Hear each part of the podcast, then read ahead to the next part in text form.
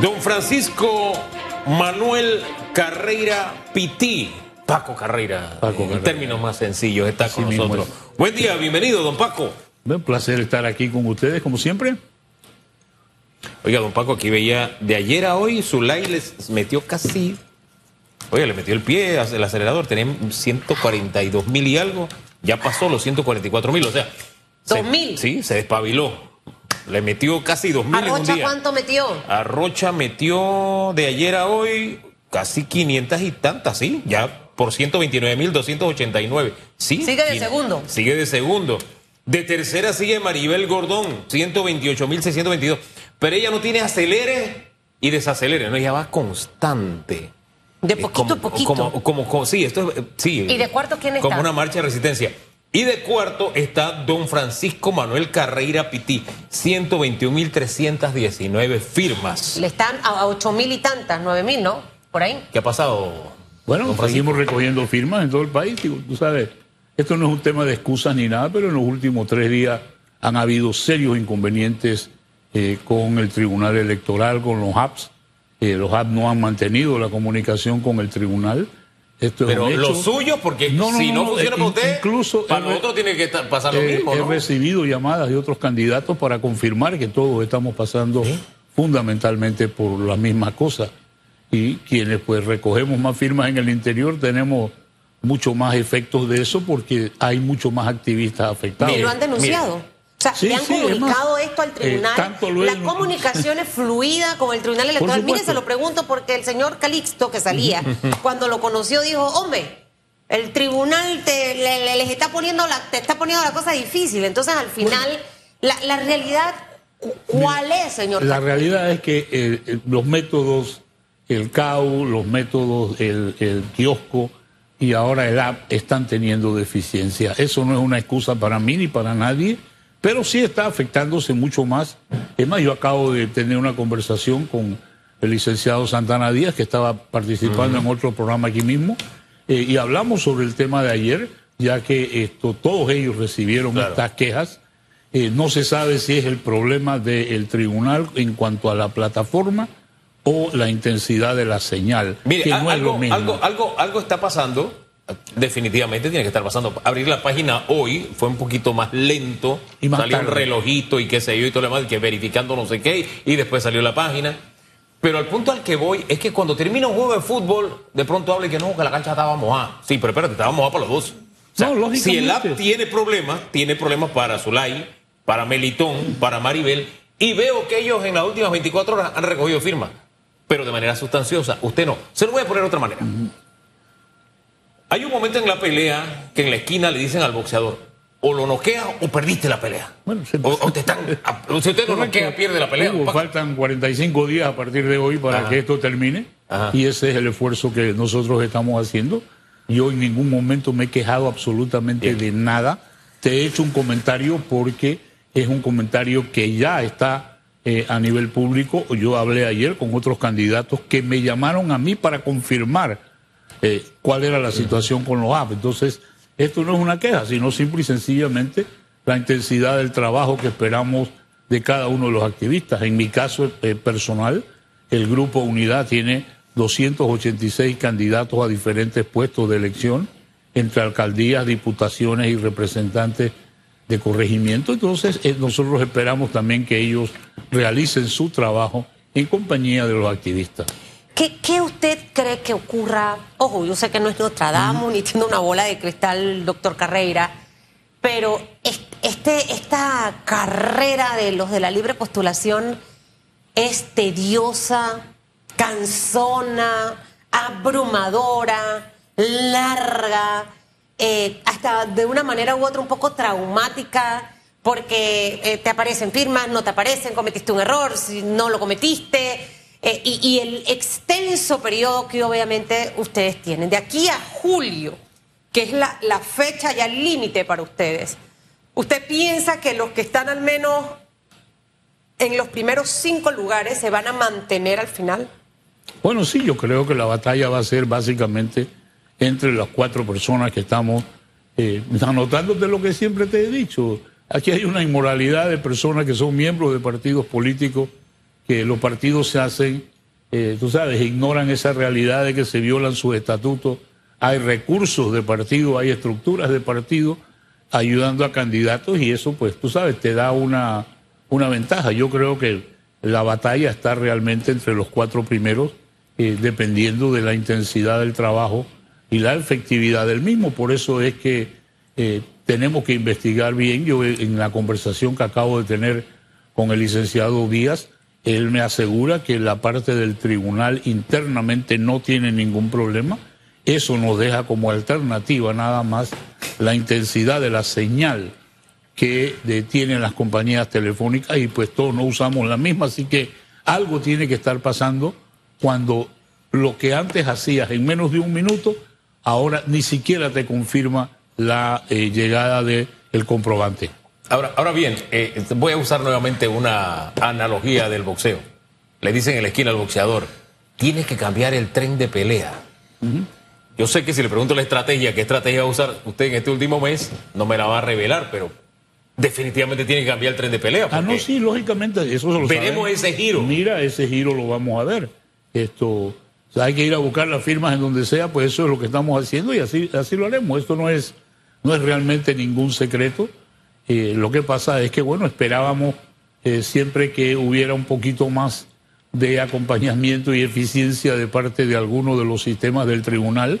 Es, increíble la forma como, por ejemplo, los kioscos se caen, los kioscos dejan de trabajar, no emiten los comprobantes. O sea, digo, el, el sistema no es perfecto, pero esperamos que de verdad esté a tono con el requerimiento de 1.600 candidatos independientes en todo el país.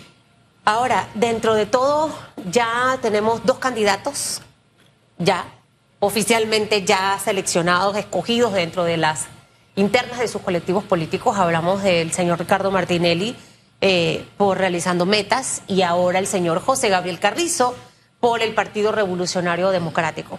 Entre más tempranas las primarias, esto le da más tiempo eh, eh, para trabajar, para caminar, para buscar esos votos, ¿no?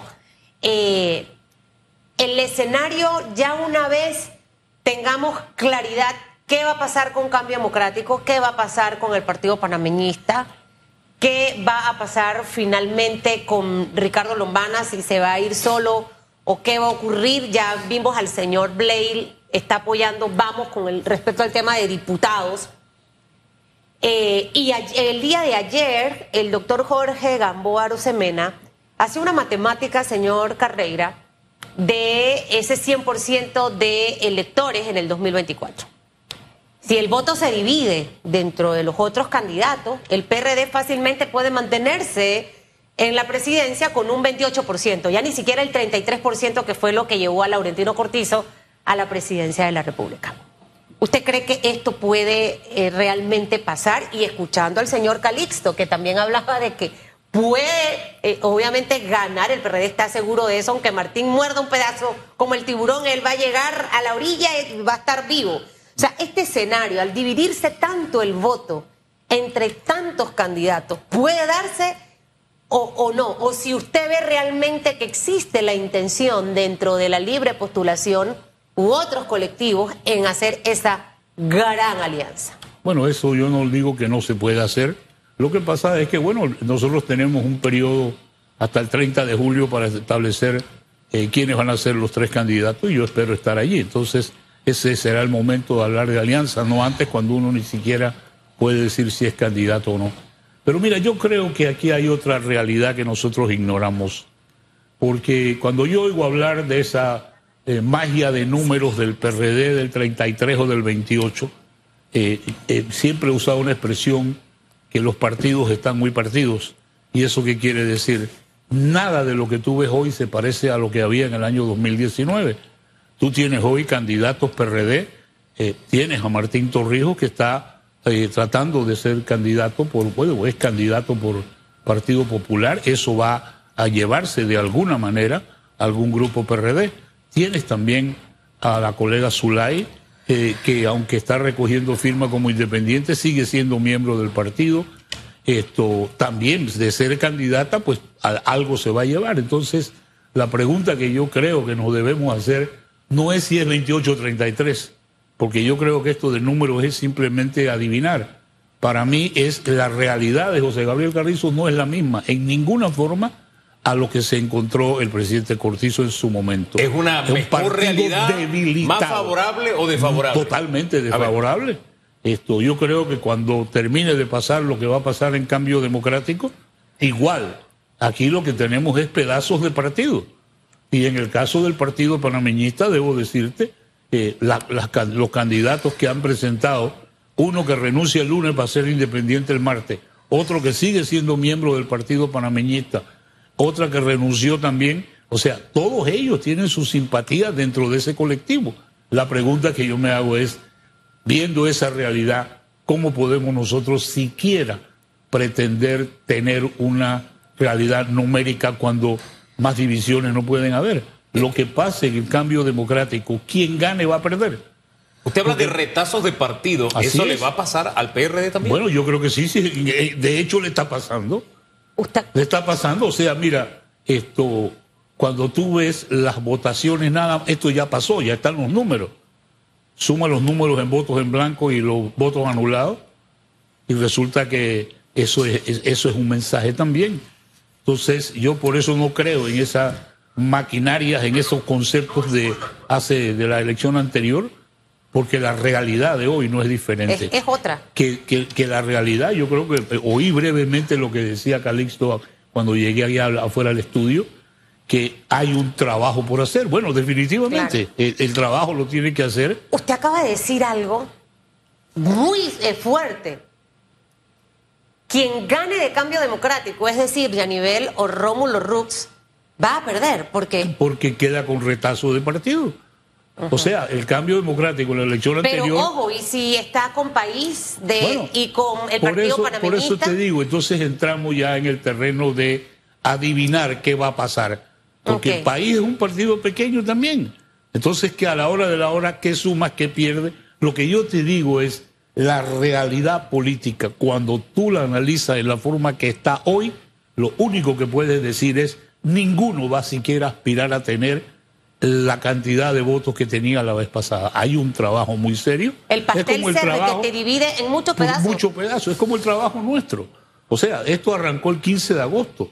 Es agotador, es costoso, es ¿Con cuántos candidatos, recuérdenos, arrancó el 15 de agosto? Era como 30, 31 candidatos. Y hasta ahorita quienes se mantienen, eh, eh, un, de esos 30, quienes se, quienes se mantienen un número buscando la firma porque veo a Catherine Levy todavía. No sé en qué posición ella está. Creo que está de sexta, déjeme buscar. Sexta, sí, sexta, porque después de, de, mí que estoy cuarto sigue Quiroz, que está de quinto, y luego Catherine Levy. Y muchos han ya tirado la toalla. Bueno, no, no, cuando yo digo tirar la toalla es que han dejado de recoger firmas, no hay renuncia.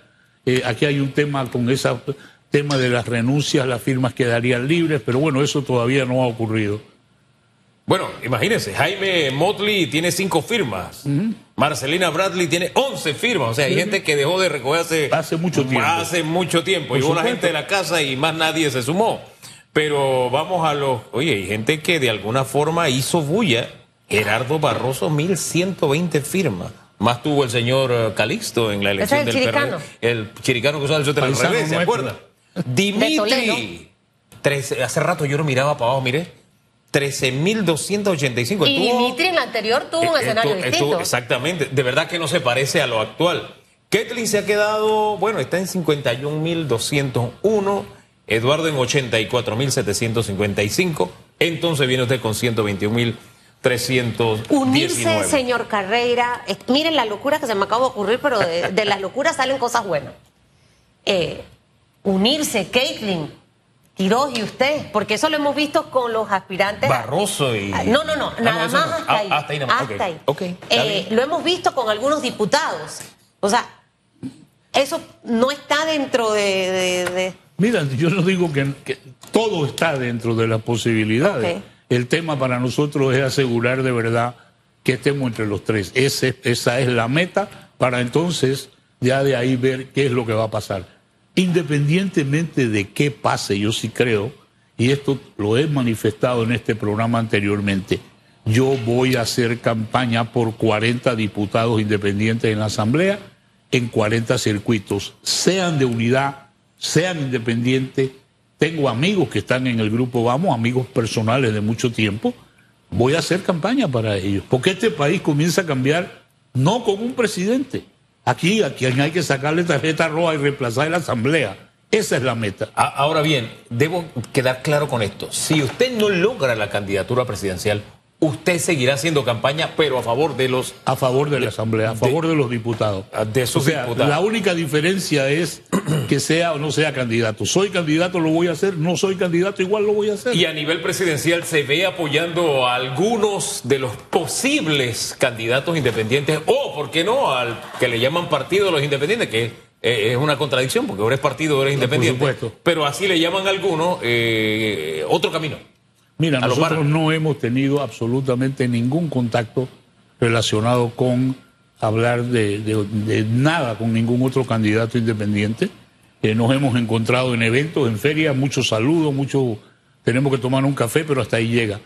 Eh, y esto no es el momento todavía, es prematuro porque quienes ya tienen la posibilidad de ser candidatos, pues eh, ya están en una situación diferente a nosotros Claro. que todavía tenemos que cumplir con estos 45 días que hacen falta. ¿Qué le deja el resultado de las elecciones del fin de semana de el PRD?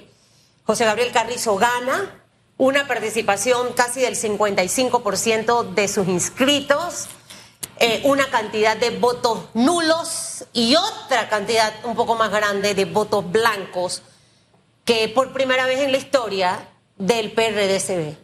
¿A qué le deja a Paco Carreira este más, resultado? más de lo mismo, yo creo que es una victoria completamente pírrica para el señor Carrizo. Él es el responsable del día a tu día, el, digo, del día a día del gobierno. Él es responsable de las cosas que se están haciendo muy mal en este país. Y yo sí no dejo de ver la oportunidad que venga la elección general, porque yo creo que lo que ganó es un partido más dividido de lo que ellos jamás pensaban. Bueno, Eso- dice aquí, porque esto lo actualizaron ya después. Sí, este es pero la no, página. pero préstame, pues, pues, me enseña el celular y vamos lo quiere quitar, yo no voy a ver nada. Tranquilo, ¿Sí? se puede ver lo que quiera, es Ya se movió esta vaina aquí. Sí, al tiene que aprender a ver un Al celular. final esto es más de lo mismo. 60% de participación. Sí, sí. Más de lo mismo. Más del 60%, pero participaron. No, Hemos no, visto, sí. por ejemplo, Digo, el cambio sí. democrático en las internas para escoger al secretario de la Juventud y de la Mujer. El porcentaje, ojo, no presidencial. Veremos ahora cuando vayan a la Sí, presidencial cuál será ese número. Eh, y realizando metas también con un número Digo, yo eh, creo inferior, que hay ¿no? otra lectura que nosotros también debemos enfatizar de esa elección, aunque es más de lo mismo, los resultados de alcaldes, los resultados de diputados y los resultados de representantes de corregimientos son muy llamativos. ¿Qué le llama la atención? Porque ahí hay gente que perdió, que, que se suponía que eran carritos de pago, hablando en términos políticos de ellos mismos. Por ejemplo, el del 7-1, señor Brose, que es el actual diputado, fue uno de los que perdió, el otro señor Castillero. O sea, cosas como esta que marginalmente, Y que vota- marginalmente te envían Claro. un mensaje ¿Y usted de la base. Disculpe, ¿y los más votados qué mensaje envían? Bueno, por Ahí eso te Bolota, digo, esto, Meneses, está esto hay que, esto hay que analizarlo, hay que analizarlo porque esto Así también es, un pues. mensaje de personas que no estaban necesariamente eh, ligadas a un candidato, al candidato Carrizo. ¿Y usted cree Pero bueno, que- este es un problema del PRD, ellos tienen ya suficiente con tratar de terminar un medio gobierno, eh, muy mal hecho por supuesto, pero ese es el tema de ellos y sus tres candidatos. ¿Usted qué piensa de, de- de las urnas preñadas? ¿Una fábula Bueno, o una realidad? Mira, yo, yo creo que aquí hay hasta cierto punto un morbo con relación a esto, porque cuando tú ves una elección en un circuito plurinominal, lógicamente tienen que haber mucho más votos que los votantes, porque si tú puedes votar en San Miguelito por siete personas, tu voto vale por siete.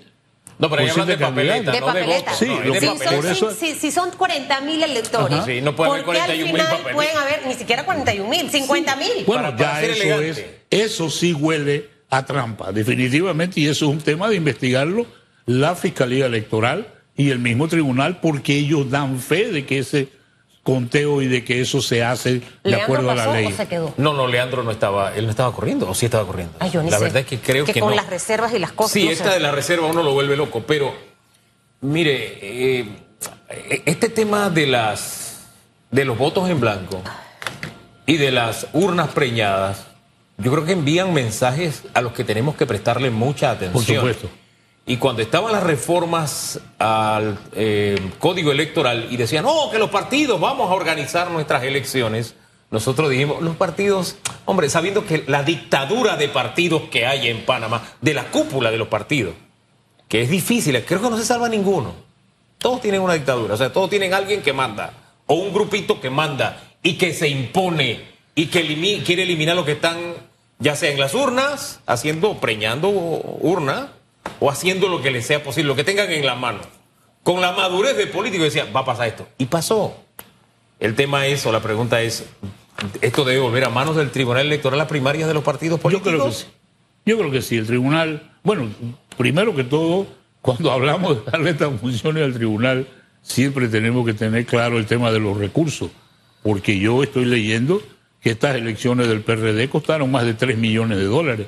O sea, tampoco este país tiene estas condiciones para que nosotros pongamos en este tipo de ejercicio más de 56 de- millones de subsidios y lo que cuesta esto. Yo creo que en eso tenemos que ser sumamente responsables, pero el Es que ese fue uno de los argumentos, pero al final ver este tipo de espectáculo, eh, estamos hablando de democracia, tiene que haber un, un árbitro. Y evidentemente las cúpulas de los partidos no son árbitros. No son árbitros, Estoy claro son y parte. Debe ser el tribunal, pero que le demos nosotros o de alguna manera se limiten estas actividades. Yo, yo te lo digo. lo del subsidio electoral que le toca lo a cada que partido. yo, no, por un lado, lo que yo vi también es el exceso, en mi opinión, de las escuelas en donde la gente va a votar.